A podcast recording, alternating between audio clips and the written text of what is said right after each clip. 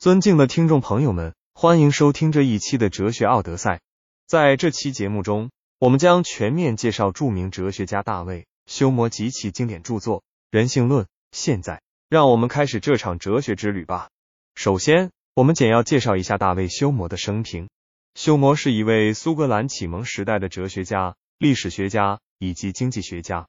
他生于1711年，去世于1776年。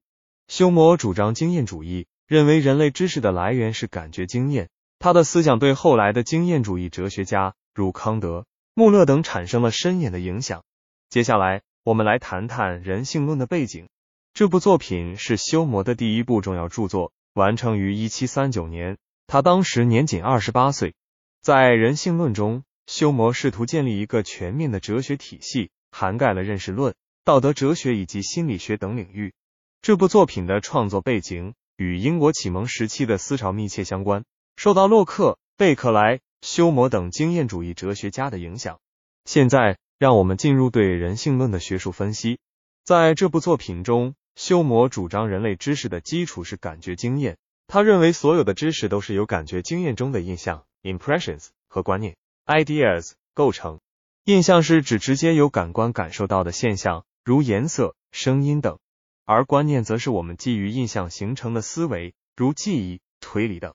休谟认为，观念的复杂程度和它们与印象的关联程度是成正比的。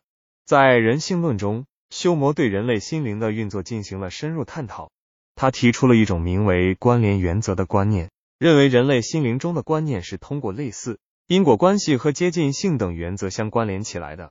例如，当我们看到一个苹果，我们的大脑会自动将其与其他类似的水果、苹果的味道以及我们以往与苹果有关的经历联系起来。这种关联原则是我们思维的基础，帮助我们组织和理解感觉经验。接下来，我们来关注休谟在道德哲学方面的贡献。在人性论中，他主张道德判断来源于情感而非理性。他认为，人们对于某一行为的道德评价实际上是基于他们的情感反应，如同情、喜悦。愤怒等，休谟认为道德并非客观的真理，而是源于我们对于行为后果的情感反应。例如，我们认为慈善行为是善良的，因为它能使受助者及我们自己产生愉悦之情。在人性论中，休谟还探讨了因果关系的问题。他质疑了因果关系的客观存在，认为它仅仅是我们心灵的习惯性反应。当我们多次观察到两个事件紧密相连，我们就会习惯性的将它们联系起来。认为一个事件导致了另一个事件。然而，休谟指出，我们无法从经验中直接观察到因果关系，因此我们无法证明它的客观存在。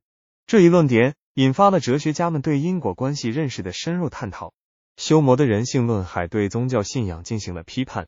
他认为，宗教信仰很大程度上是基于人类对未知事物的恐惧，以及对安全和幸福的渴望。休谟对奇迹的存在提出怀疑。认为他们很可能是人们的幻觉、误解或欺诈行为。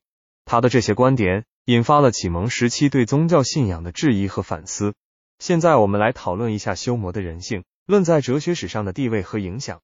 首先，休谟的经验主义哲学为后来的经验主义者如康德、约翰·穆勒等奠定了基础。他们都深受休谟的影响，发展了各自的哲学体系。